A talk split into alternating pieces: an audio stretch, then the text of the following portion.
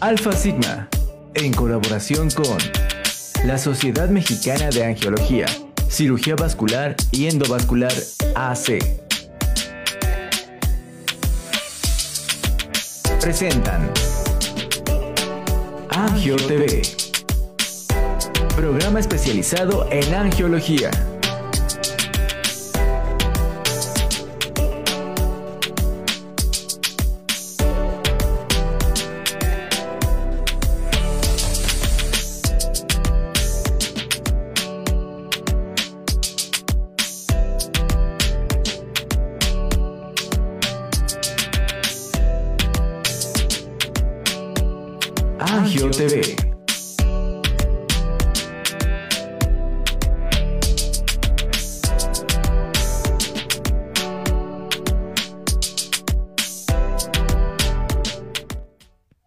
Queridos y queridas amigas, muy, pero muy, muy buenas noches. Bienvenidos a esta segunda transmisión de este maravilloso programa que lleva por nombre Angio TV. Nos da muchísimo gusto saludarlos. Estamos transmitiendo completamente en vivo a través de nuestras plataformas de Facebook y YouTube por la página de Angio TV y también por los canales de transmisión de las redes sociales de Facebook de la Sociedad Mexicana de Angiología, Cirugía Vascular y Endovascular, eh, el SMACB, a quien agradecemos por supuesto el favor de su apoyo para hacer posible la transmisión de este programa y por supuesto a nuestros queridos amigos de Alfa Sigma porque han hecho realidad este maravilloso proyecto que lleva por nombre Angio TV. Recuerden que este programa está hecho por ustedes, para ustedes, pero sobre todo con ustedes. Yo soy Carlos Esquivel Acroa, agradeciendo el favor de su atención y dándoles la más cordial de las bienvenidas, porque mire usted,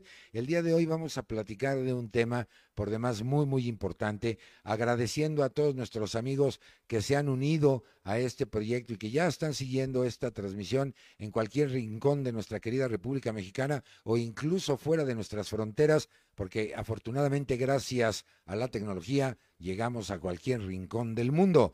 Muchísimas gracias. Antes de comenzar y, presentarles, porque hoy tengo tres invitadazos de lujo que van a platicar con todos ustedes sobre este maravilloso y sorprendente, diría yo, tema de la angiología, la cirugía vascular, también endovascular.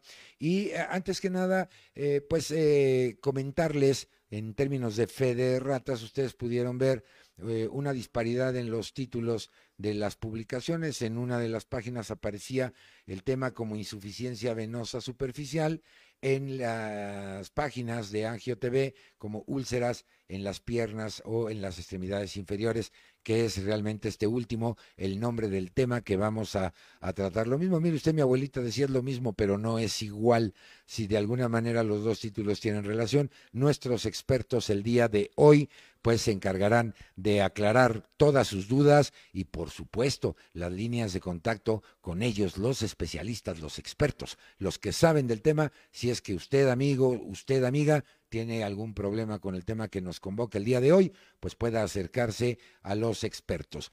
Les eh, informo, ya están abiertas nuestras líneas de contacto para que usted se comunique con nosotros, nos dé sus sugerencias, sus comentarios, sus preguntas y pues agradecer de antemano desde la sana distancia a todo nuestro equipo de producción que eh, operando botones y equipos de cómputo hacen posible desde vía remota la transmisión de este programa para hacer eh, válidas las medidas sanitarias que han marcado las autoridades en esta terrible pandemia que hemos estado viviendo en nuestro país y por supuesto en el mundo.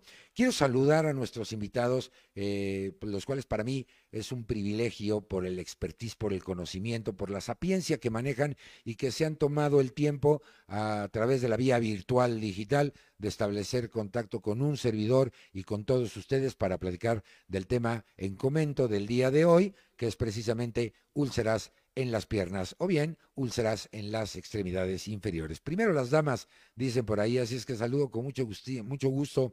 Eh, doctora Claudia Mojica, muchas gracias por tomarte la molestia y por estar con nosotros. Buenas noches, bienvenida. Al contrario, muchas gracias por la invitación. Muy contento de estar aquí en, su programa y gracias a Alfa por la invitación. Al contrario, un verdadero privilegio. Y, también saludo con mucho gusto al doctor Carlos Huerta Trujillo. Don Carlos Tocayo, buenas noches, bienvenido. Tocayo, muy buenas noches. Aquí desde Aguascalientes transmitiendo para ustedes.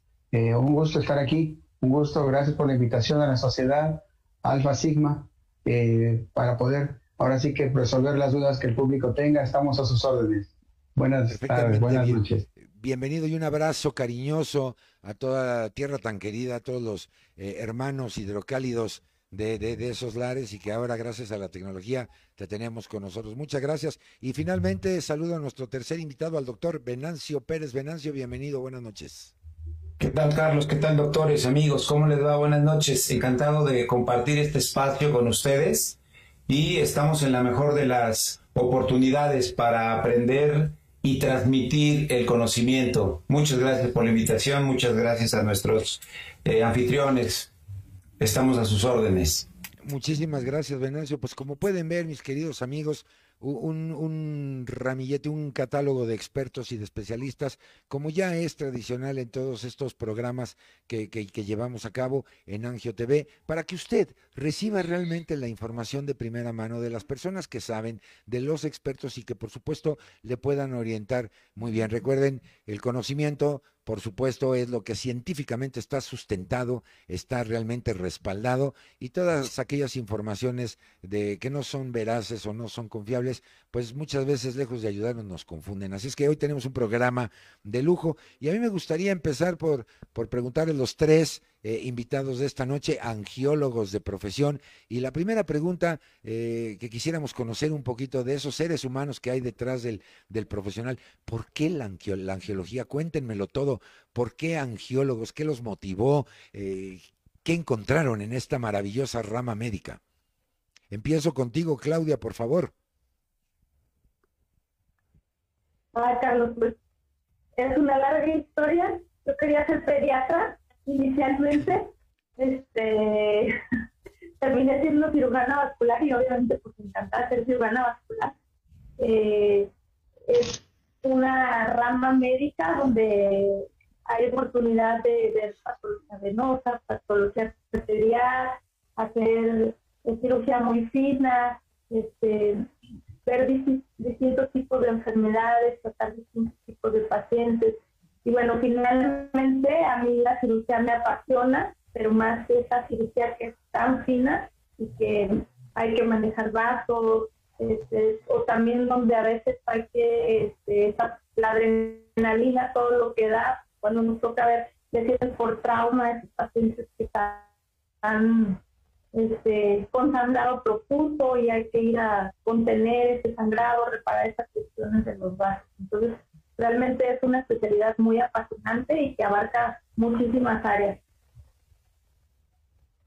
Un cambio radical de la pediatría a la cirugía eh, endovascular, eh, qué divinura y además representado en una dama eh, en este tipo de, de, cirugías que a lo mejor no sé, hace algunos años se pensaba que quizás era una rama médica para los caballeros exclusivamente y pues vemos que ahora no, o sea, hay una digna representación de las damas en este sentido. Felicidades y gracias por compartirlo con nosotros. Tocayo, Carlos, platícamelo todo, ¿por qué angiólogo? ¿Qué te motivó? Fíjate, Tocayo, que desde que yo tenía siete años, mi papá padecía de un síndrome postrombótico, tenía tapada su circulación venosa interna de la pierna, de secundario un accidente que tuvo, y yo recuerdo que desde que tenía esa edad, 6, 7 años, yo ya le hacía las curaciones de sus úlceras que tenía en su pierna, que llegó a tener una úlcera gigante que le abarcaba casi toda la cara anterior de la pierna, desde la rodilla al tobillo. Entonces, eh, me gustó, me apasionó. Me acuerdo que me compraron tres maletines de doctor y me los gastaba eh, jugando con, con mis hermanas, con los familiares y con las vecinas y todo y este fue algo que me, que me encantó siempre lo que fue la, la, medicina en sí por sí sola pero yo creo que este este ayuda que yo le daba a mi papá y que mi papá cerró sus úlceras de hecho inclusive mejoró ese este sanó de sus úlceras y el hecho de yo ver que desde niño pude haber hecho algo así me motivó muchísimo a hacer cirugía vascular. Así es que desde entonces me nació la cirugía vascular para desarrollarla para estudiarla es una especialidad hermosa porque es muy clínica, es muy quirúrgica, es, eh, se, atienden urgencias, eh, eh, salvamos extremidades, llegamos a salvar vidas y, es algo muy bonito. Y es estética también, porque la fleboestética también se maneja mucho y entonces también podemos ayudar a que las personas no solamente estén sanas, sino que inclusive se vean mejor de sus piernas. Correcto, pues qué, qué maravilla, porque seguramente así como tu señor padre sanó eh, de, estas lesiones tan, tan, tan espantosas, por, decirlo de alguna manera, seguramente muchos de tus pacientes ahora pueden comentar lo mismo. El doctor Carlos Huerta me curó de mis úlceras en las piernas. Qué maravilla, te felicito. Muchas gracias por compartirnos esta historia. Y bueno, pues finalmente, doctor Venancio, ¿qué me platicas del por qué ser angiólogo? En realidad son tantas cosas, Carlos. Eh, yo creo que la primera es porque es una especialidad integral. Como ya lo dijeron mis, mis camaradas y compañeros y amigos, pues eh, tiene su parte quirúrgica y su parte médica. Es una especialidad eh, que no permite fallos, es una especialidad en la cual tú tienes que tomar decisiones rápidas y buenas decisiones. Porque si no, como ya lo dijo Carlos, puede estar en juego una extremidad o la vida misma de un paciente. Eh, involucra tantas cosas como la mínima invasión, o sea, tecnología, sonido, eh, rayos X, en fin, es una especialidad muy integral. Y una cosa sobre todo y muy importante es que el número de especialistas que existen en el país es un número eh, muy reducido. Tengo la fortuna de formar parte de la mesa directiva de la sociedad y del consejo y con seguridad te puedo decir que no somos más de 750 especialistas certificados. Entonces, al darme cuenta yo que teníamos un campo de acción, pues, eh, tan amplio y éramos un número tan pequeño de especialistas, eh, decidí por esto y siempre pensé en hacer una especialidad quirúrgica. Soy cirujano general con un posgrado en esta especialidad y la verdad es que lo he disfrutado enormemente, no solamente eh, porque hemos tenido la oportunidad de, ayudar a la gente y salvar vidas, sino porque también nos permite irnos innovando, irnos eh, actualizando, ¿no? Es una especialidad que está en, en constante eh, movimiento y no se detiene. Siempre hay cosas nuevas. Eso verdaderamente es apasionante. Fantástico. Y además que ahora la vida, gracias a la existencia de cuerpos colegiados, del nivel de la Sociedad Mexicana de Angiología, de Cirugía Vascular y Endovascular, pues confluye poniéndolos a todos ustedes los expertos eh, ya en estas organizaciones eh, colegiadas, eh, en toma de decisiones, en desarrollo de protocolos y una sinfín de situaciones, educación continua, etcétera, lo cual, pues como país, eh, primero nos debe de hacer sentirnos orgullosos de contar con especialistas mexicanos que tienen un nivel competitivo a nivel mundial. Y en este sentido, bueno, pues entremos en materia. Platíquenme eh, eh, cómo definimos, porque vemos que el, tema es las úlceras de las extremidades inferiores. ¿Cómo lo definimos? ¿Qué es esto? Y, y podemos ir desmenuzando, haciendo una glosa de las cuáles son las causas para que un paciente presente estas úlceras. Quien quiera tomar la palabra, indíquemelo y, adelante, el, cámaras y micrófonos son suyos. Como siempre decimos, primero. Perfectamente, le empezamos con las damas. Adelante, Claudia, un placer.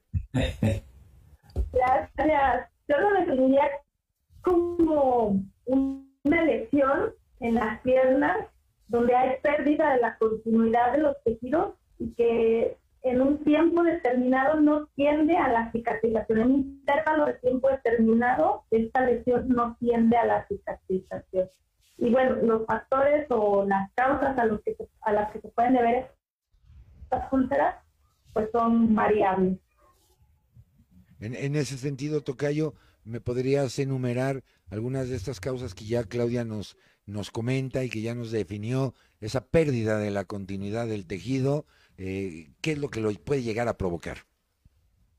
Ah, así es, Tocayo. Mira, hay varias causas que pueden originar el problema de esta mala, de esta mala circulación que origina esta pérdida de la piel, pérdida completa de la piel, que generalmente a veces algunas personas la han considerado mayor a 30 días o a 45 días. Es una, una lesión, una llaga, una herida que no sana. Las causas, la principal es la úlcera de tipo venosa se contabiliza como el 80% de las causas de origen de una mala circulación que puede originar una lesión venosa. De hecho, es lo que más vemos en nosotros en la consulta. El otro 20% son otras causas, principalmente de tipo arterial, que quiere decir que la sangre no alcanza a llegar a nutrir ciertas zonas y esa zona de piel se infarta, se pierde y se forma la úlcera. Pero existen otros tipos de, orígenes. Está también las úlceras de presión en los pacientes que están inmovilizados, que están poco móviles, eh, que ya están en cama y que a veces ellos mismos no pueden acomodarse, no se pueden voltear de lado. Ese exceso de presión en las partes óseas salientes de los huesos como del sacro, como de la columna, como de nuestras piernas, como del talón, inclusive es donde se forma mucho. Esas úlceras de presión se forman por el exceso de presión que está sobre la piel, en donde si nosotros nos tocamos un dedo fuertemente y, lo, y quitamos el dedo, nos damos cuenta que quedó blanco. Si nosotros seguimos tocándonos este dedo por más de seis horas, ya va a empezar a haber cambios de daño hacia la piel porque no hay nutrición. Entonces, esas úlceras de presión también son considerables.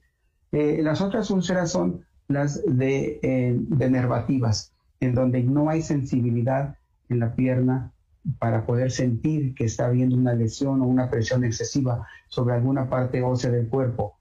Por ejemplo, las úlceras del diabético, o que le llamamos también de tipo neurotróficas, que se una lesión o una úlcera, a veces en la planta del pie, por caída del, arco transversal del pie, eh, se empieza a presionar el tercer metatarsiano casi siempre segundo en la planta del pie, no se siente esta, esta presión que se está haciendo y llega al daño de perder la piel, de formar primero un exceso de callosidad, una hiperkeratosis, después de la hiperkeratosis que actúa como una piedra pegada a la planta del pie, se pierde la piel y origina lesión.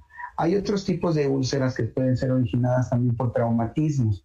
Eh, cuando hay una mala circulación arterial, venosa, linfática, un raspón, un tallón, un golpe puede originar también una úlcera. Eh, las úlceras infecciosas también, que generalmente comienzan ya sea con una ampolla o con un absceso y que terminan drenándose y formando también una úlcera. Y también existen las úlceras malignas, o sea, aquellas también eh, que de repente vemos que una úlcera no cierra, tomamos una biopsia y nos damos cuenta que esta úlcera tenía un cáncer. Entonces, esas son las principales causas de, enfermedad de tipo de úlceras en las piernas, principales causas. Perfectamente, muy claro, Tocayo, muchas gracias. Eh, y, recapitulando un poquito lo que hasta ahorita Claudia y tú nos han comentado, bueno, la cuestión vascular, por supuesto, está involucrada y en la mayor proporción de la etiología de, de esto. Hablamos de cierta manera de una necrosis tisular por una falta en el aporte sanguíneo, que todos sabemos es el aporte nutricional de cualquier tejido, y bueno, pues esto propicia estas circunstancias, aunque ya también nos platicabas de otras causas. Bien, es que yo les quiero compartir, a mí cuando me operaron del apéndice, ya hace algunas décadas de esto, eh, pues las camas del hospital estaban recubiertas de plástico, eh, quizá para prevenir la filtración de líquidos eh, corporales hacia los colchones o etcétera. Y, bueno, yo creo que me terminó doliendo más las llagas que se me formaron en la espalda y en los glúteos, más que la propia eh, cicatriz de la, de la incisión quirúrgica. Y bueno, fue algo horrible. Ahora con la tecnología de estos nuevos colchones, etcétera, creo que esa parte de, complicación de posición pues eh, evidentemente se, se, ha, se ha controlado. Entonces, eh, en este sentido, Venancio, ¿cómo andamos en México? Si eres tan amable, compárteme un poco el dato duro, cómo estamos posicionados, cuál es la prevalencia de este tipo de, de, problemas, eh, si me permiten decir, vasculares, en el sentido de la presentación de úlceras en las extremidades inferiores. Claro que sí, Carlos, con todo gusto. Bien, eh, eh, sumando un poco al comentario que hizo Carlos anteriormente, faltaría mencionar las úlceras de teología o de, o de origen mixto. También no es raro que eh, coexistan enfermedades venosas, enfermedades linfáticas o enfermedades arteriales dentro de un mismo paciente. No es raro encontrar una lesión combinada, ¿sí? Entonces, eh, también hay que considerarlo porque muchas veces eh, los médicos, los compañeros de primer contacto, categorizan estas lesiones como de tipo único y obviamente cada una de ellas tiene diferente tipo de manejo. No es lo mismo el, manejo de una lesión que es de tipo isquémico o arterial en una que es de tipo postraumático, en una que es de tipo venoso. Y hablando de los números, pues se calcula, eh, dependiendo la, la revisión que hagas, hay muchas en nuestro país, hay algunas revistas serias que publican, pero en general eh, un promedio es como 20 de cada mil personas llegan a presentar este tipo de, lesiones. Predomina un poco en mujeres y en el grupo de los 80 años de edad es el que se afecta con, con mayor frecuencia.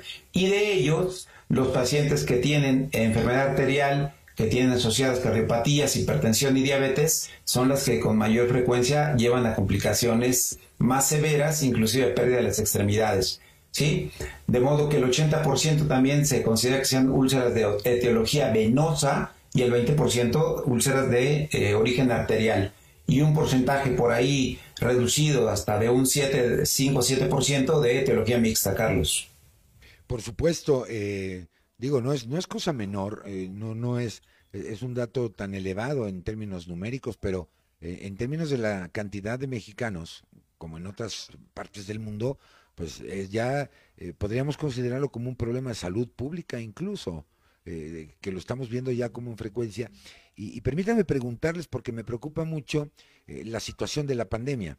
la pandemia ha generado quizá un sedentarismo mayor, que, ya tradicionalmente tenemos en, nuestro pueblo mexicano, los posicionamientos ahora de que estamos frente a la computadora, yo no sé cuántas horas con todo esto de clases, conferencias, home office, etcétera, eh, y me parece que este puede ser un elemento eh, asociado con esto. Ese sería lo primero que quisiera que me comentaran. Lo segundo es que sabemos que hay una distribución mayoritaria en las damas, quizá por los efectos hormonales principalmente o particularmente en la progesterona. y se habla también en la literatura de una posible participación de elementos hereditarios. ¿Qué, opinión les tienen en, este, en estos tres elementos? El sedentarismo, la actividad hormonal y por supuesto el factor hereditario. Si quieres, Claudia, coméntamelo todo.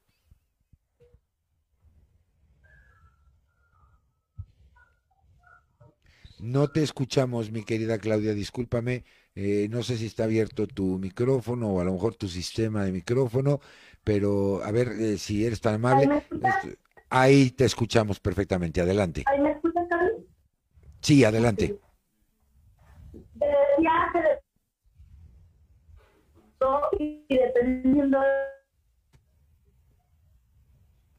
No, tenemos un problema de conexión con la doctora Claudia Mojica. Ahorita en unos momentitos más trataremos de restablecerlo. Nuestro equipo técnico ya está trabajando. Hay problemitas con la conexión de la doctora Mojica. Ahorita que podamos restablecer su, contacto, le, volvemos a otorgar la palabra con mucho gusto. Pero mientras tanto, Tocayo, si quieres hacer uso de la palabra en lo que restablecemos la comunicación con Claudia, eh, esto es un programa totalmente en vivo y recordemos que la, eh, la electrónica también es caprichosa y sobre todo el Internet, donde usted se imagina la cantidad de usuarios que hay con todo esto del trabajo desde casa, etcétera. Eh, adelante, Carlos, estos tres elementos opinión con respecto al sedentarismo, con respecto a que las damas por efecto hormonal son más predisponentes de padecer este problema y por supuesto el tercer elemento, el efecto eh, hereditario. Definitivamente muy importante, Tocayo. El factor hereditario yo creo que es uno de los más importantes de todos. Cuando yo veo un paciente que me dice que tiene, eh, que tiene familiares con varices, pues buscamos inclusive esa insuficiencia venosa, que no necesariamente tiene que ser muy vista a flor de piel. Digo, hay pacientes que tienen insuficiencia venosa en un grado clínico cero, en donde puede haber malestares como pesantez, hinchazón, pesantez, cansancio, eh, inclusive calambres, y no necesariamente mostrar varices. Así es que el, el, hecho de tener varicogenéticos positivos, tener la herencia, pues es muy, muy importante.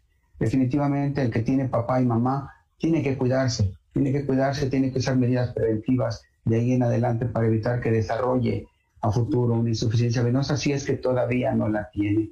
El, uso de hormonales definitivamente es muy, muy importante saber que si el paciente está utilizando hormonales para no tener familia por un síndrome climatérico o por simplemente controlar su menstruación, eh, vamos a tener una mayor cantidad de neovascularización. Va a haber nuevos vasos sanguíneos que se van a estar formando nuevas varices que se van a estar formando. Si yo tengo un paciente en escleroterapia, y el paciente está consumiendo hormonales por el motivo que sea, definitivamente le comento que va a ser de forma paliativa. De por sí la enfermedad venosa crónica es una enfermedad incurable, es una enfermedad crónica e incurable que realmente solo se controla. Pero si el paciente sigue consumiendo hormonales y sube de peso y aparte está sentado todo el día o está parado todo el día, definitivamente esa carga de estar todo el día de pie va a originar mucho el, reflujo venoso y el aumento de la presión venosa va a incrementarse tanto que va ya sea o a dañar las válvulas que son unidireccionales para permitir que el flujo vaya hacia arriba y, y va a permitir que esa vena se siga distendiendo y cada vez se vaya haciendo más y más insuficiente. Una vena, una vena varicosa es una vena enferma, es una vena que es un tubo y que tiene válvulas dentro y que las válvulas permiten que la sangre fluya de abajo, de abajo hacia arriba y que vuelvan a cerrar para evitar que la sangre regrese y que exista un reflujo. Entonces, si nosotros estamos todo el día de pie o todo el día sentados, no estamos activando la segunda causa, el segundo órgano que nos va a ayudar a que esta presión venosa sea menor, que es la bomba muscular. Nosotros al estar caminando vamos a estar presionando nuestros músculos, y entre el hueso y el músculo va a apretar a la vena, principalmente las venas tibiales, las urales, en donde van a oprimir estas venas, las gemelares, para poder subir toda esta sangre y ayudarlos con estas válvulas unidireccionales para evitar que exista nuevamente reflujo. Así es que definitivamente ese sedentarismo que estamos haciendo, esa falta de ejercicio, esa obesidad, ese consumo de hormonales y definitivamente la herencia son factores muy, muy importantes para desarrollar enfermedad venosa crónica y de ahí ir avanzando a un estadio cada vez más grave. Excelente, Tocayo, muchísimas gracias. Pues ahí está la primera recomendación, amigo, amiga mía. Eh, no hay que estar de sedentarios, hay que salir, hay que caminar. No nos dé pena, ¿eh? Si usted está transmitiendo, está en una clase, en una conferencia, haciendo lo que sea, y ya lleva algunas horitas, no le dé pena decir, me voy a parar un momento, eh, hacer un break, eh, se vale porque no, somos robots y aquí estamos viendo que uno de los factores predisponentes de este tipo de situaciones es precisamente lo que ya bien nos comentaba mi tocayo Huerta en este sentido. Así es que escuche usted al experto. Les recuerdo que nuestras líneas de contacto están ya abiertas. Nuestro equipo de producción está atento para recibir sus comentarios, sus llamadas, sus sugerencias y, bueno, pues eh, sobre todo no automedicarse. Eh, si usted siente malestar en sus piernas, se siente cansado, pues no lo tome tan a la ligera decir es solamente un cansancio. Si esto persiste ya por varios días, como nos platicaban eh, nuestros especialistas al inicio de la transmisión, pues, ¿qué es lo que tiene que hacer? Sencillo, al especialista, a consultar al que sabe para que precisamente no tengamos ese, eh, e, ese tipo de, problemas. Y en este sentido, porque ya casi es tiempo de que nos vayamos a una pausa, mi querido Venancio, eh, de estos tres elementos que comentaba el tocayo, la, cuestión sedentaria, el, sexo femenino y, y, evidentemente el factor hereditario, bueno, el factor hereditario tiene un peso específico grande pero de los otros dos eh, podremos pensar que están alineados en términos de presentación, por ejemplo, con la diabetes, la obesidad, que además nos pone en los primeros lugares a nivel mundial y que no creo que tengamos que sentirnos orgullosos por eso, además de los hábitos alimenticios que vemos eh, en nuestra gastronomía, es, un elemento eh, importante a considerar. ¿Cuál, ¿Qué opinión te merece, mi querido Venancio? Bien, Carlos. Eh, sin lugar a dudas, los estados nutricionales eh, tienen una, una importancia eh, grande en el desarrollo de estas enfermedades. la gente con sobrepeso, pues como ya lo mencionamos en, en otro momento, incrementa también la presión dentro de los vasos y esto trae consigo que sean que se vuelvan vasos insuficientes, que se dilaten, que se distiendan y esto traiga de, primera instancia manifestaciones clínicas como piernas cansadas, piernas pesadas, piernas calientes, piernas, piernas que vayan cambiando la arquitectura de la piel, se vaya engrosando, se vaya haciendo más, eh, más delgada también en algunas otras presentaciones. También eh, los trastornos metabólicos como la diabetes, hipertensión, tienen un componente, un componente eh, distinto, ya que aquí lo que, lo que más afecta es, eh, lo que más afecta es la perfusión, haciendo los tejidos más débiles, con, evitando que la cicatrización se lleve a cabo. Entonces sí, definitivamente la, gente con sobrepeso se vuelve más sedentaria, al ser más sedentaria tienen mayor congestión venosa y desarrollan eh, estasis venosa y desarrollan flebitis, trombosis, flebitis, que todas ellas son factores de riesgo y son enfermedades que pueden desencadenar en la formación de, úlceras varicosas. La hipertensión no, no, este, no los exime también, tienen una variedad de presentación distinta, pueden ser úlceras hipertensivas, úlceras de hipertensión venosa o, por relacionadas con hipertensión arterial, definitivamente sí tienen una repercusión. Como dije en un principio, hay ocasiones en las cuales la enfermedad es mixta y hay que atender estas dos posibilidades. No nos podemos quedar pensando en que una úlcera tiene el mismo tratamiento eh, independientemente de su etiología. Eh, algo que quería comentar también es que eh, la, la, dinámica familiar ha cambiado enormemente. Las mujeres ya no se están embarazando a tan temprana edad, ya se están embarazando a edades más altas y están consumiendo por periodos más largos anticonceptivos, reguladores, inductores de la ovulación y todos estos medicamentos en mayor o menor grado pueden causar trastornos en la pared del vaso y hacerlo más proclive al desarrollo de insuficiencia, insuficiencia venosa y posteriormente enfermedad, eh, enfermedad ulcerosa. ¿Sí? En los embarazos también eh, generan aumento de la presión y el mismo útero grávido causa presión sobre el piso de la pelvis, trayendo consigo también eh, una especie de compresión mecánica sobre los, los vasos, los grandes vasos en, en la pelvis este, de las mujeres.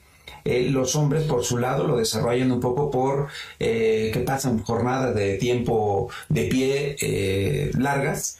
Sin, activar, la, la, bomba muscular venosa y aquí hay un tema cultural los varones padecen con menor frecuencia enfermedad de este tipo, pero cuando la padecen, la padecen de una, de una forma más severa. Y esto un poco es por la falta de atención que tienen para con su persona, desde luego.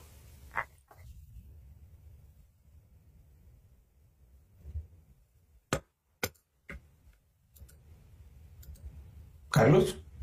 Eh, sí, eh, una, duración, eh, una duración de 15 años de consumo de anticonceptivos antes del embarazo de su primer bebé, en la mayoría de las ocasiones sin la supervisión médica del ginecólogo, porque en la mayoría de los casos, chicas muy jóvenes, el ginecólogo es conocido de los de los papás, entonces pues evidentemente esto se mantiene con cierta eh, discrecionalidad y, esto es un dato alarmante por lo que tú ya nos comentabas, pero mi informe de producción, que ya tengo de nuevo en la línea la doctora Claudia, entonces antes de irme a la pausa, Claudia, me gustaría escuchar eh, tu comentario en este mismo sentido de, de, estas causas que se están presentando sobre las úlceras en las piernas. Adelante, Claudia.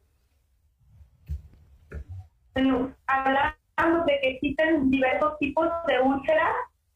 Entonces, eh, por ejemplo, en lo que tú mencionabas, Carlos, referente a la alimentación, en la actualidad tenemos alto consumo de carbohidratos, este, alto consumo de grasas saturadas, eh, demasiadas lipoproteínas de alta densidad circulantes en nuestro organismo y que finalmente eso termina por afectar nuestras arterias, enfermándolas eh, una placa dentro de ellas, aterosclerosis, y es un tarro dentro de la arteria que a largo plazo pues va a terminar por, por tapar la luz del vaso y que el paso de la sangre cada vez sea mucho menos y finalmente esto va a conducir a una lesión en el tejido, una úlcera, una isquemia de los dedos.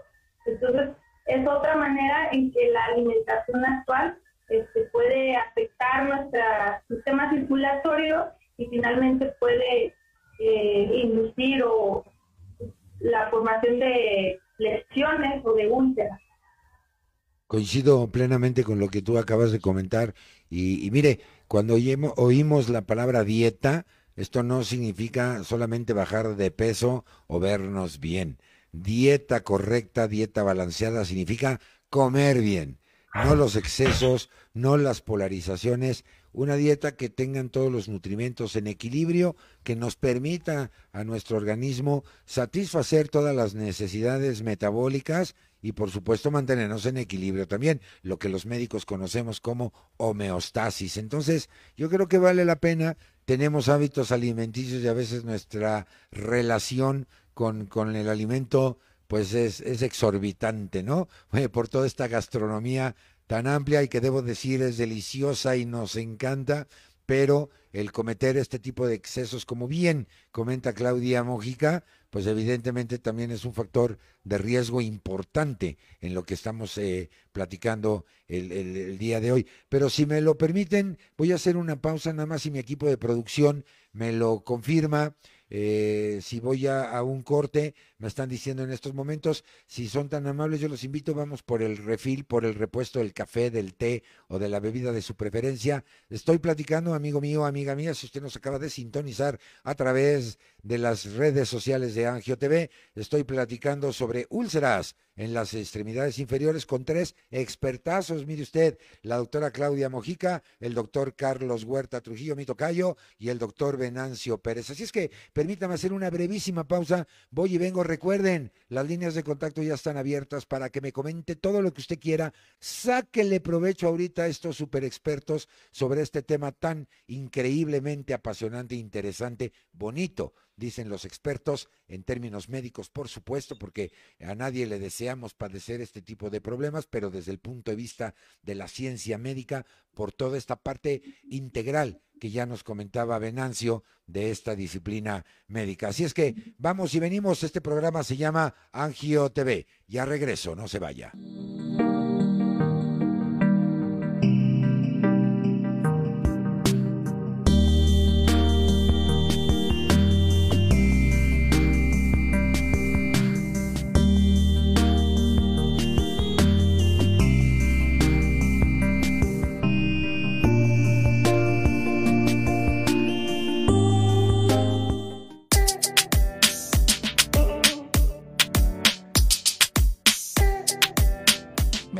Cubrebocas. Si tienes que hacerlo, hazlo bien. Lava tus manos al ponerlo y al quitarlo. Tómalo por los resortes y ponlo en la oreja cubriendo bien nariz y boca con el filtro. Nunca lo pongas sobre el cuello o el pelo. Cámbialo cuando esté húmedo, quitándolo por los resortes y deséchalo dentro de una bolsa cerrada. Cuando lo uses, sigue las reglas de higiene y prevención.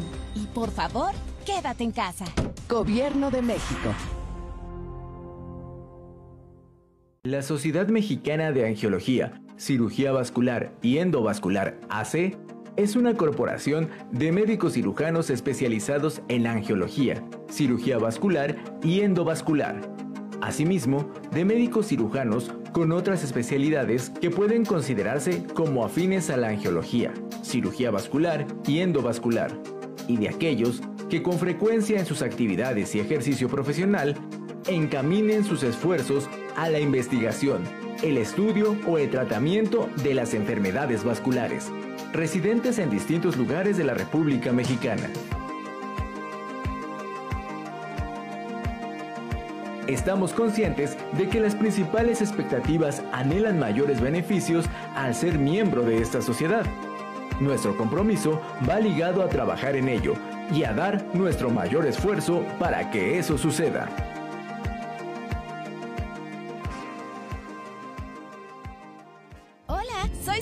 Distancia. Yo sé que cuando eres niña, niño o adolescente, no es fácil quedarte en casa. Quieres ver a tus amigos, salir a jugar o ir de paseo. No te preocupes, esta situación pasará pronto. Aprovecha para jugar y crear. Lee, inventa relatos, investiga historias. Hazle caso a mamá y papá, ayuda en las labores de la casa y haz ejercicio. Así serás un héroe o una heroína contra el coronavirus. Y recuerda, quédate en casa. Gobierno de México.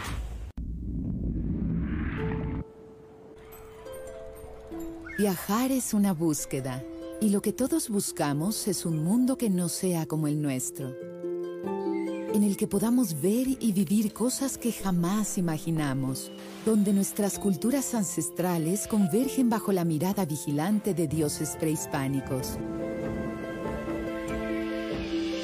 Las playas cristalinas se encuentran a unos metros de los manglares vírgenes. Y los muertos y los vivos bailan en las calles salpicadas de color. Un mundo que despierta el ímpetu por explorar, imaginar y sentir.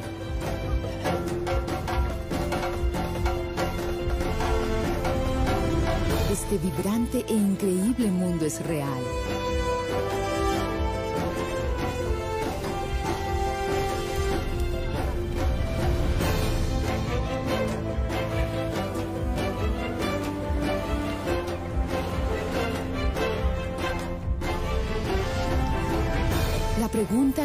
Si estás interesado en venir.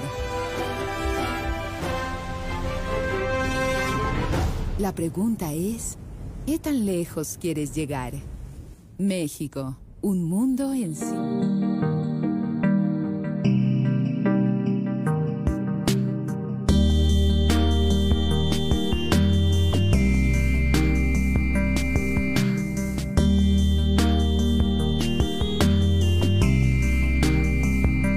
Regreso aquí en Angio TV. Estamos transmitiendo totalmente en vivo a través de las redes sociales de la Sociedad Mexicana de Angiología, Cirugía Vascular y Endovascular, a través de Facebook particularmente, y a través de nuestras redes sociales de Angio TV por los canales de Facebook y YouTube. Tengo saluditos, muchísimas gracias. Alex Pérez, eh, lo paso textual, admira mucho al doctor Venancio, ahí está Venancio, el saludo de Alex Pérez, eh, Mónica Macedo, Miguel Arturo Durán, Nicolás Mendoza, Eder Mendoza, Luz Chabela Ben, Viri SD, Misael Silva, Yuridia Rosales, José Santos Enríquez, Miguel Peraza, Jesús Montes, Selene HM, Angie Contreras, Marielena Flores, Iván Solís, Lu Mora y Miguel Bautista, y me siguen llevando, llegando saluditos. Oigan, chicos, tienen taquilla, ¿eh? Por lo que veo.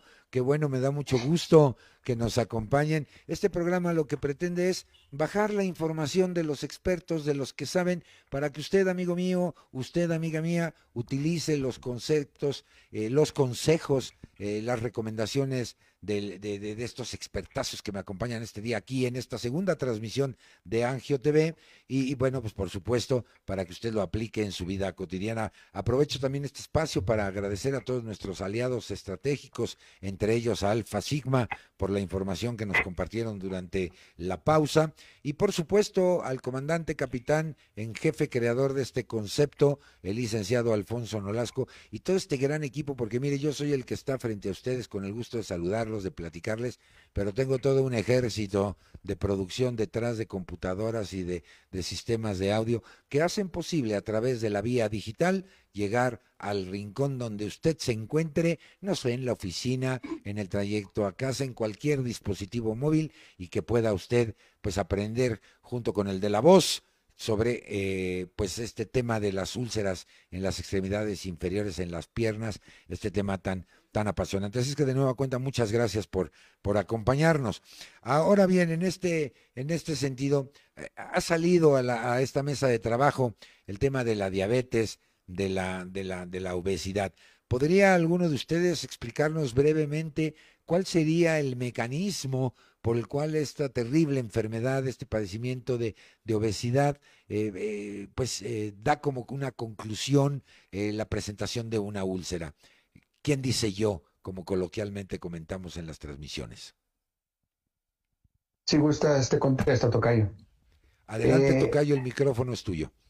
El incremento de peso, la, obesidad, la grasa, el exceso de grasa en nuestro cuerpo origina una resistencia a la insulina. O sea que la insulina ya no puede pasar la glucosa dentro de las células. Se obstruye. Entonces, esto va a originar un estado de hiperglucemia. Va a originar, al principio la gente pensaba que iba a disminuir la cantidad de, de insulina que tenían en su cuerpo y es al contrario. De inicio tienen una resistencia a la insulina en donde vamos a tomar estudios de laboratorio y vamos a ver incrementos de la insulina basal y de la insulina postprandial en esa persona. O sea que su cuerpo está generando mucha insulina tratando de vencer esta resistencia a la insulina. Por eso se utiliza mucho la metformina para romper esta resistencia a la insulina, el ejercicio y el bajar de peso, que es lo que más nos ayuda. Esta, este estado de hiperglucemia, este estado de esta glucosa que anda circulando por la sangre y que no entra este azúcar a las células para, para tener energía, va a originar que toda esta, esta hiperglucemia, toda esa sangre con mucho azúcar, va a irritar dentro del vaso sanguíneo el endotelio, que es lo que cubre a nuestro vaso sanguíneo, a nuestra arteria, y esa arteria va a empezarse a inflamar internamente, va a empezar a estrechar su luz y empezar a disminuir su, su, conducto, de, su conducto de sangre hacia los tejidos y principalmente hacia las partes más alejadas al corazón, que serían las extremidades inferiores, que serían las piernas. Esa es una de las formas en cómo se forma la úlcera, por esa falta de circulación. Pero también ese estado de hiperglucemia, de glucosa elevada, va a originar que se dañen las fibras de, los nervios, las fibras de mielina. Se va a desmielinizar esa, esa fibra nerviosa. Eh, les digo, es como si un cable de luz le quitaran la cubierta plástica. Al principio se sienten toques, calambres, hormigueos, piquetes, pero después de eso viene un estado de disfunción del, de ese nervio. Ese nervio va a empezar a dejar de sentir. Y al dejar de sentir es lo que le llamamos la neuropatía diabética. El paciente no siente, no percibe. Entonces no va a sentir cuando se lesione, no va a sentir cuando se corte una uña y se lastime. Yo he tenido pacientes que inclusive llegan al consultorio y se sienten una uña media levantadita y dicen, me la voy a quitar de una vez y se la arrancan. Entonces es precisamente por esa falta de, falta de sensibilidad que se origina estas lesiones.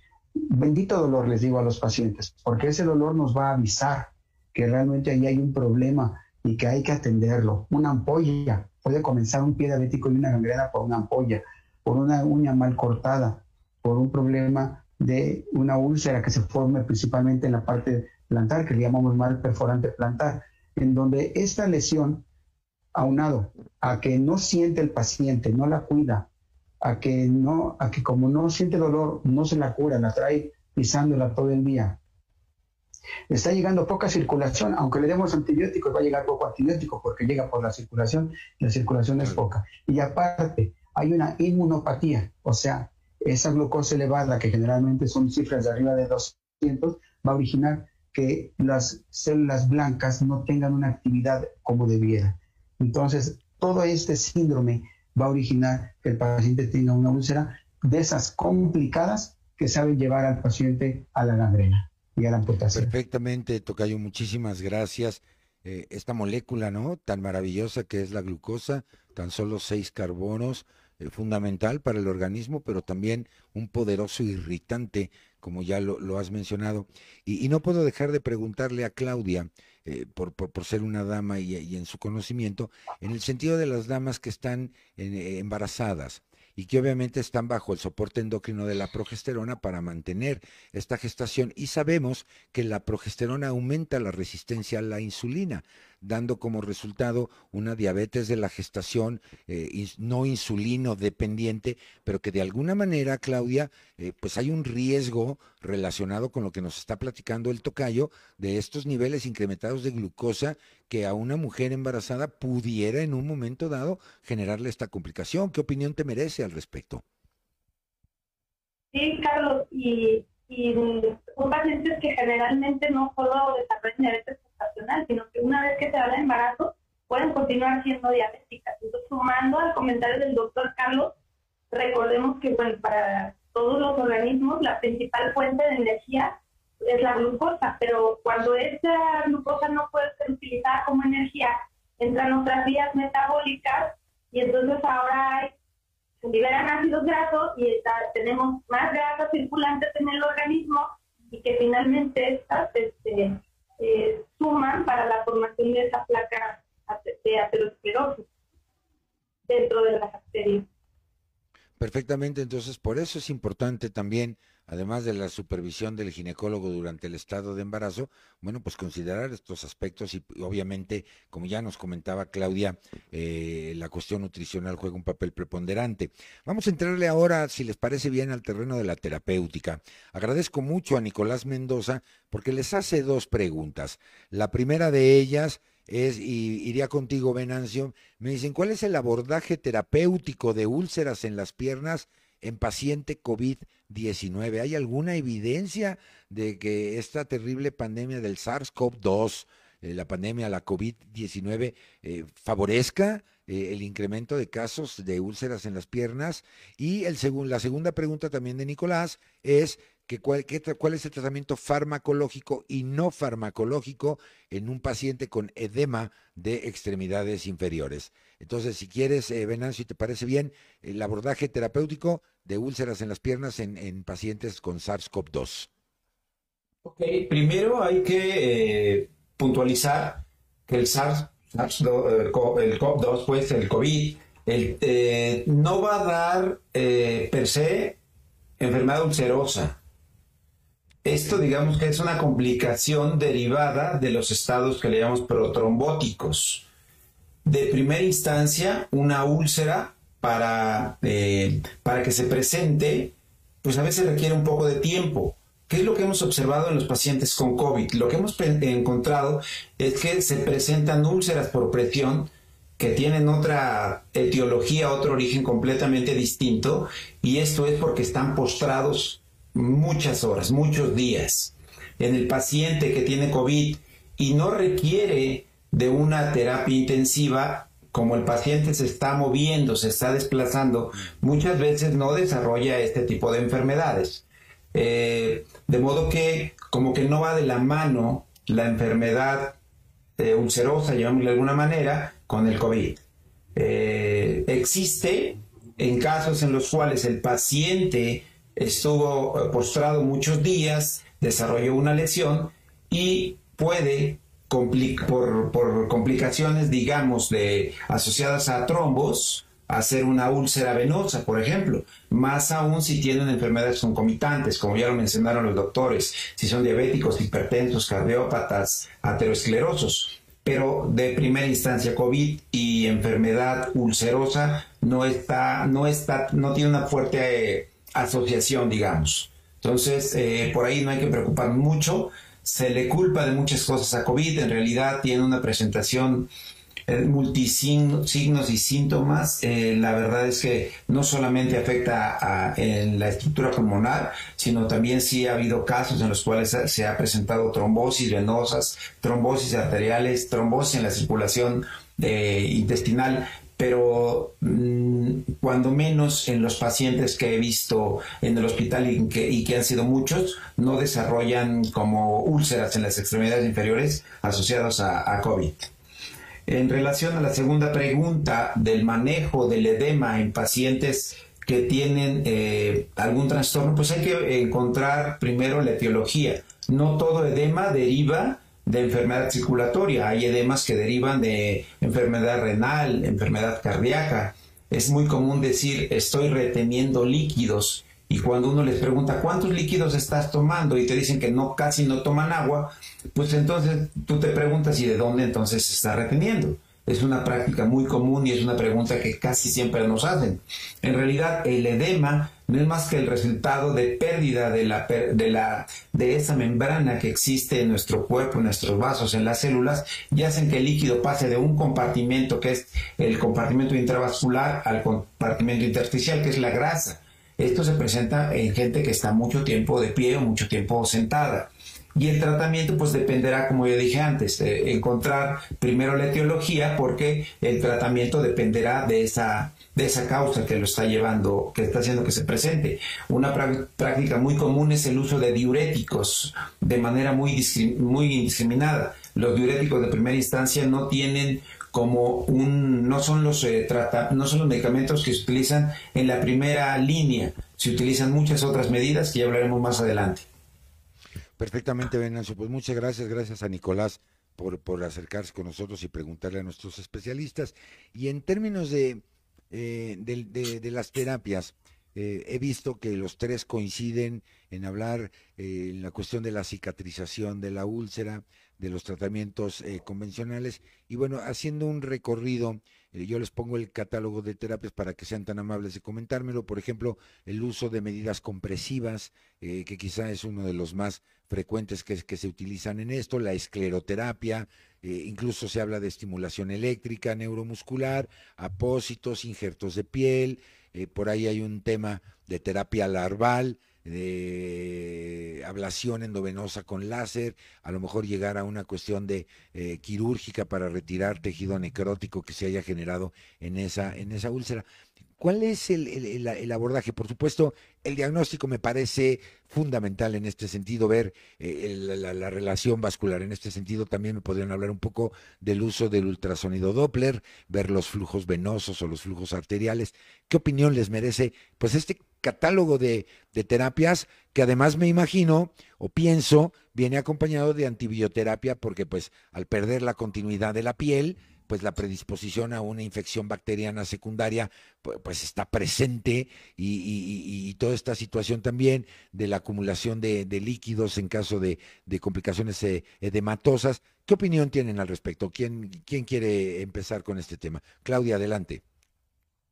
Creo que aquí, Carlos, es muy importante la valoración ahora sí por el especialista, porque hablamos de que no existe un tratamiento estándar para las úlceras cada úlcera tiene una etiología distinta y entonces lo primero es hacer un diagnóstico etiológico o saber a partir de dónde se formó esa úlcera para posteriormente establecer un, tratamiento adecuado.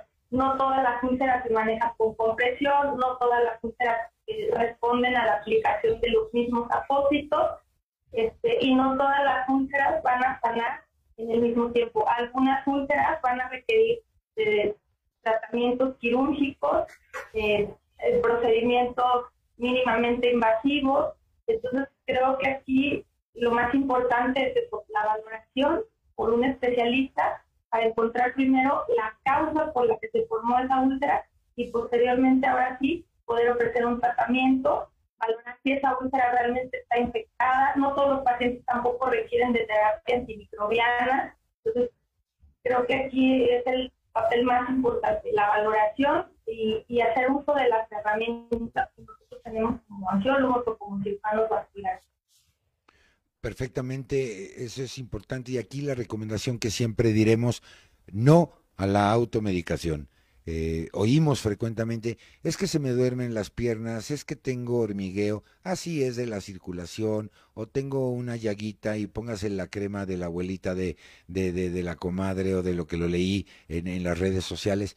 El especialista tiene que jugar un papel fundamental ante cualquier sospecha de una enfermedad y por supuesto del tema que nos ocupa este día, que puede ser una úlcera por un problema eh, vascular o de alguna otra índole, como ya lo han platicado mis, mis especialistas esta, eh, esta noche. Y, en este sentido del no a la automedicación, Tocayo, vemos en la mercadotecnia actual de, de, use las calcetas fulanitas o los, los calcetines que le van a prevenir las venas varicosas y todo esto, que no solamente van en función de una estética, de verse bien, sino que nos pueden estar alertando de un problema serio. ¿Qué opinión te merece, Tocayo? Y si quieres abundar un poquito más en, la, en las terapias que mencionaba yo de este catálogo de opciones terapéuticas. Sí, Tocayo, gracias. Mira, la compresión es algo muy necesario en las úlceras de tipo venoso. Cuando llega un paciente con una úlcera, el protocolo es, mi protocolo es tomar un cultivo de la úlcera porque puede estar eh, infectada o contaminada o tener un biofilm, una biopelícula, en donde podemos identificar al germen y podemos saber si realmente hay necesidad de dar un antibiótico, como dice la doctora Mojica, no siempre hay necesidad de dar antibióticos, pero si lo hay, poder ir a un antibiótico más específico y no dar palos a ciegas. También, si las piernas están hinchadas, tenemos que llevar todo un protocolo de saber como decía el doctor Venancio, si vamos a detectar si las proteínas en, esa persona andan bajas, si trae problemas de, hipotiroidismo, que también nos puede dar edema de las piernas, si trae un problema renal, vamos a pedir asuados para saber si hay elevación de urea creatinina. vamos a detectar, a buscar también insuficiencia cardíaca, problemas hepáticos, para detectar realmente por qué esas piernas están hinchadas. Ahora tenemos una herramienta muy importante que es el ultrasonido duplex, eh, que es una, una herramienta fundamental porque vamos a poder detectar en el consultorio en ese mismo momento, sin tener que enviar al paciente a, un gabinete de estudios, vamos a poderle hacer un ultrasonido donde vamos a detectar si hay problemas de tipo arterial o si el problema es por reflujo venoso y donde vamos a poder eh, darnos cuenta realmente qué tipo de tratamiento debe de llevar esa úlcera. Si debemos de encaminarla a lo venoso, que sería compresión, el lavado de la úlcera, eh, los tratamientos, ya sea que si la úlcera es muy exudativa, tratar de secarla, si está muy seca, tratar de humedecerla, y el poder llevar a cabo algún tipo de injerto a propósito de heridas avanzadas.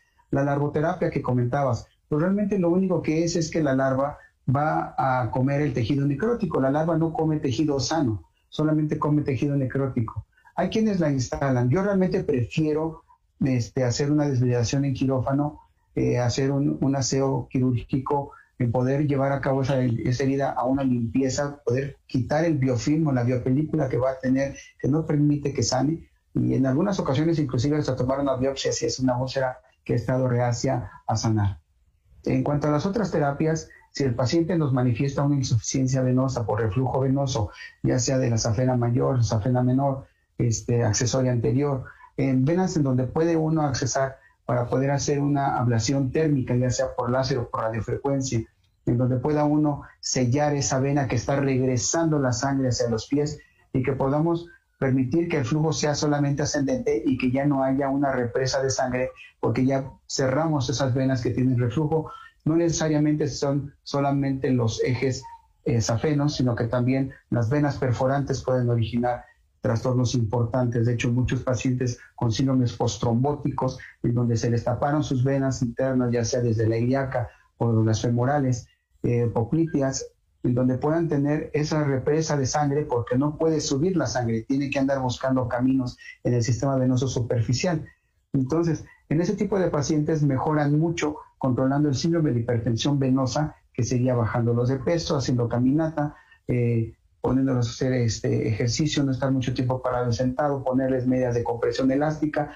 Yo en la gran mayoría de pacientes prefiero ponerles panty medias y a veces empezar de suave o a mediana compresión, dependiendo la tolerancia del paciente, para que podamos disminuirlo. Hay que pensar que si esa vena está haciéndose ancha, la única manera que tenemos de que mejore su dilatación es poniendo una compresión elástica. Yo le digo a los pacientes, esas venas que usted tiene por herencia de varices son venas como débiles, que están abriéndose mucho. La única forma que yo puedo contener que esas venas mejoren es comprimiéndolas un poco. Con eso puedo hacer que algunas de las válvulas que están separadas logren nuevamente volverse a juntar y volver a dar mejoría. No voy a quitar las varices ya existentes, pero sí voy a evitar que la enfermedad siga avanzando y sí voy a evitar que formen nuevas varices pronto, siendo una enfermedad crónica. En cuanto a las otras... Eh, sí, muchas gracias, Tocayo. Nada más, eh, déjame eh, hacer un, paréntesis en esto y también darle la voz a, a Venancio. hacer énfasis otra vez en la cuestión nutricional. Actualmente vemos que hay toda una un catálogo de tipos de alimentación, algunos consumen proteína de origen animal, algunos otros no, es decir, toda una clasificación que usted tiene la libertad de hacerlo. Pero, pero en este sentido, todos sabemos que eh, las proteínas, las proteínas son los elementos que evitan que el agua se salga, tanto del espacio intracelular hacia el extracelular o intersticial. Así es que yo creo que eh, vigilar la nutrición. Y en este sentido, Venancio, por lo que ya nos comentó Carlos, mi tocayo, eh, también Claudia, importante porque sale la palabra trombo.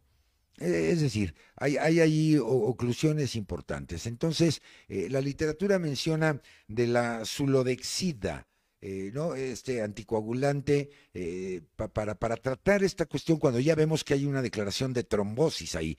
¿Qué opinión te merece el uso de, esta molécula, pues similar a la heparina, todos sabemos, un anticoagulante de, de elección para este tipo de terapias? Venancio, adelante.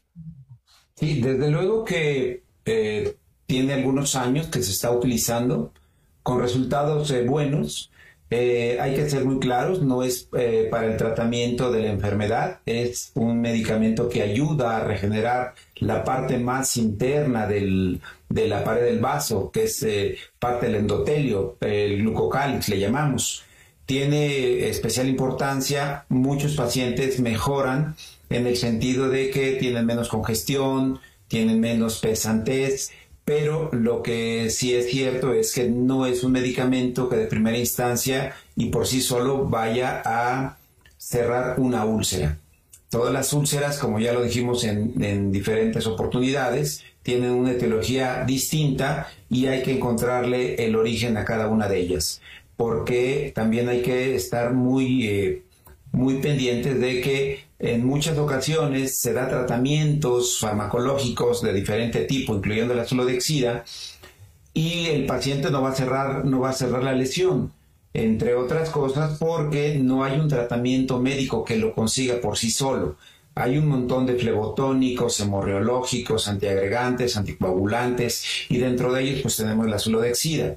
En mi experiencia lo utilizo con frecuencia en mis pacientes y mucho de lo que veo es que asociado a otros fármacos y a otro tipo de terapias, como puede ser la terapia compresiva en pacientes con insuficiencia venosa o en procedimientos de revascularización en pacientes que son portadores de enfermedad arterial, logramos que esas lesiones puedan cerrar.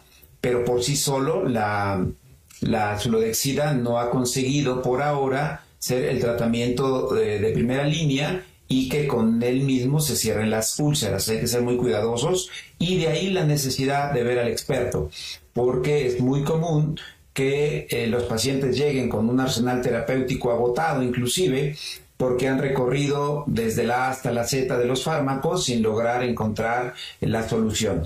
Y aquí vuelvo a lo mismo. O sea, tenemos que identificar el tipo de lesiones. Una práctica muy común es eh, que nos digan levanta las piernas. Si es un paciente que tiene una úlcera de tipo isquémico, más que ayudarle, le va a perjudicar. Y por el contrario, un paciente isquémico, es decir, un paciente diabético, hipertenso, eh, eh, obeso, con aterosclerosis, con dislipidemia, va, no va a ser el mejor candidato para el uso de aparatos de compresión como medias o vendajes. También esto puede repercutir y puede agravar la enfermedad.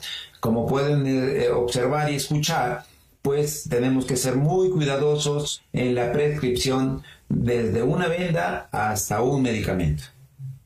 Perfectamente, pues otra vez hacemos énfasis en el diagnóstico, en la consulta del especialista. Ya nos han dicho repetidas ocasiones, no todas las úlceras son iguales, no todas eh, tienen la misma causa y por lo que debo entender por tu comentario, Venancio, los tratamientos son integrales, es decir, la sulodexida es un coadyuvante importante en la terapia que el experto esté prescribiendo, eh, obviamente involucrando los otros elementos, la velocidad de cicatrización, la no contaminación bacteriana, eh, la reconstitución del flujo venoso, todos estos factores que hemos platicado a lo largo del, programa. Y esto quien lo hace tiene que ser el especialista, es decir, no podemos hablar de productos milagro, de cuestiones mercadotécnicas o de información no médica o científicamente sustentada, que al contrario pueden poner un riesgo. Me pareció, me pareció relevante la reflexión que hiciste, porque sí escuchamos con mucha frecuencia que las personas incluso duermen con toda su montaña de almohadas para tener sus piernas en alto, cuando ni siquiera sabemos o saben cuál es la causa que les está originando este problema y que lejos de ayudarlos incluso puede hasta perjudicarlos, Venancio. Esto es importantísimo de compartir con la audiencia. Es correcto. Y si me lo permite, Carlos, también comentar que hoy por hoy eh, no es tarea difícil poder encontrar especialistas certificados en la página de la sociedad, así como en la página de enfermedadesvasculares.com, podemos encontrar referencias de especialistas en nuestros territorios, en nuestra colonia, en nuestra alcaldía, en nuestro municipio. Eh, a veces uno invierte mucho más tiempo y dinero buscando eh, medicina mágica, medicina alternativa, y a veces con un par de consultas, un especialista identificando adecuadamente la lesión e iniciando una terapéutica que puede ir desde algo que le llamamos una bota de una, que no es más que un vendaje compresivo con, con una serie de, de, cremas que ayudan a la lubricación de la pierna, logramos cerrar lesiones que llevan años abiertas. O por el contrario, le damos la orientación al paciente, le decimos esto no va a cerrar a menos que hagamos un procedimiento de revascularización. Entonces pueden encontrar en la página de la sociedad o en la página que mencioné anteriormente las referencias de sus médicos para que no estén perdiendo el tiempo yendo a otro tipo de especialistas que lo único que consiguen es detenerlos y hacer que se pierda este periodo de tiempo que a veces es bien valioso. Carlos. Eh, gracias, Venancio. Si eres tan amable de repetirnos la página para que nuestro equipo de producción lo ponga en sus pantallas y así ustedes tomen eh, nota. ¿Me mencionas la dirección electrónica, por favor, si eres tan gentil? Sí, es SMACB, es la abreviatura de Sociedad Mexicana de Angiología, Cirugía Vascular y Endovascular.org.mx y enfermedadesvasculares.com. Ahí pueden encontrar mm, mucha información muy sencilla, bien documentada y además la referencia de los médicos en todo el país. Y son médicos que están reconocidos, que están certificados y que están como mis compañeros aquí muy pendientes de ayudarles a resolver sus eh, enfermedades. Perfectamente, pues te agradezco mucho, eh, Venancio. Eh, ahí está, smacb.org.mx y enfermedadesvasculares.com. Ahí usted tiene el directorio de especialistas, información relacionada con esto y bueno, pues es obviamente información científicamente sustentada. Pues bueno, no me queda más que agradecerles el favor de su atención. Quisiera empezar con Claudia. ¿Alguna recomendación final, reflexión, tus conclusiones, Claudia? No sin antes, por supuesto, agradecerte el favor de tu atención de haber participado con nosotros en la transmisión del día de hoy y el privilegio de haber platicado contigo para con nuestra audiencia. Adelante, Claudia. Por el contrario, Carlos, muchas gracias. Un privilegio estar aquí. Yo haría una recomendación a la población en general. Eh, las enfermedades de tipo cardiovascular, como muchas, son prevenibles. Entonces creo que algo muy, muy importante y que puede hacer nuestra población es cambios en el estilo de vida. Eh, ejercicio, una dieta balanceada, libre de grasas saturadas, baja en carbohidratos complejos, este, control de la presión arterial, control de su azúcar, estar pendiente de hacerse exámenes por lo menos una vez al año, acudir al médico por lo menos una vez al año, y bueno, ya como dice el doctor Fernando, en caso de presentar alguna úlcera, pues acudir con los especialistas, los angiólogos y cirujanos vasculares. Perfectamente, Claudia Mojica, pues muchísimas gracias por habernos eh, acompañado el día de hoy. Este será el principio de muchos programas que contaremos con el favor de tu presencia. Mi querido Tocayo, adelante tu reflexión, conclusión final. Eh, solamente decirle al público que si ya el cuerpo manifestó la presencia de una úlcera, es porque está diciendo que hay una enfermedad, es porque está diciendo que hay un problema arterial, venoso, linfático, infeccioso, eh, ya sea vasculítico, porque también la artritis reumatoide y algunos otros tipos de enfermedades reumáticas pueden originar úlcera. Hay que atenderla no lo deje al, azar, no, no porque ya cerró la úlcera se deje para ver qué pasa después. El cuerpo ya le está avisando que hay una enfermedad, hay que diagnosticarla, hay que tratarla. Muchas gracias por, por el favor de su atención. Al contrario, mi estimado, mi querido tocayo, el doctor Carlos Huerta Trujillo, muchísimas gracias por haber estado con nosotros. Y finalmente, amigo querido doctor Venancio Pérez, tu conclusión, tu reflexión final. Igualmente, Carlos. Pues bien, la medicina más barata, la medicina que no cuesta, caminadora, escaladora, bicicleta, spinning, bailar, caminar y al final una copa de vino. Todo eso ayuda, no es costoso y resuelve muchos problemas. Ojalá y todos pudieran hacer cuando menos una de todas estas cosas. No incluye el, el vino todos los días. Digo, si son si son eh, asiduos, pueden tomarse una copita de buen vino, de buena calidad, les va a ayudar, no va a curar nada, pero les va a hacer sentir muy bien. Muchas gracias por el espacio. muchísimas gracias. Eh, ¿Dejar de qué, perdón? Fumar. Fumar. Ah, ah, no, bueno, sí, por, por supuesto. Yo creo que llevar un buen estilo de vida, eh, sin duda alguna, nuestro cuerpo nos los va a agradecer. Y, creo que los médicos siempre recordaremos ese principio del non primum non sere, que significa nunca una terapia debe ser más grave que el problema original. Y a veces eso está en nuestras manos. No tomemos información no confiable. Hay especialistas mexicanos, están al alcance de todos nosotros. Vamos a consultarlos, vamos a preguntar a los que saben para poner en práctica nuestras eh, o esas recomendaciones de nuestra vida cotidiana. Venancio, adelante. Sí, aprovechando el espacio, si está en sus manos y si pueden, por favor, vacúnense. Hay un temor enorme, sobre todo con la vacuna de Astra. Todos los días nos están bombardeando nuestros queridos pacientes de me debo vacunar, me toca la de Astra, me toca la, la de Pfizer, me toca Sinovac. Entonces, si está en sus manos, por favor, vacúnense. Como dice todo el mundo, cuídate tú, cuídame a mí. Entonces, vacúnense, por favor. No necesitan tomar anticoagulantes eh, para poder recibir este tipo de vacunas. Gracias. Sin lugar a dudas, eh, coincido con esa, con esa reflexión. Mire usted, todos sabemos que aunque uno esté vacunado con cualquier enfermedad, contra cualquier enfermedad, eso no nos exenta al 100% de que nos podamos contagiar, cualquier enfermedad. Pero lo que sí le garantizo, amigo mío o amiga mía, es que el estar vacunado le va a minimizar potencialmente la intensidad o la magnitud de cualquier enfermedad, y en este caso del SARS-CoV-2. Eh, esa moraleja, prevenir es mejor que curar. Entonces yo creo que precisamente el día del, de hoy, el tema que han abordado de manera maravillosa los, mis expertos que me acompañaron esta noche, pues lo compartimos con todos ustedes. Vamos a vacunarnos y mire, algo que también no nos cuesta nada hacer, este utensilio que se está convirtiendo ya en un accesorio cotidiano permite protegernos y sobre todo proteger a los demás. El gel este está, de travieso, pero el, gel, gel alcohol, porque le hemos llamado gel antibacterial y esta pandemia la produce un virus. Gel alcohol al 70%.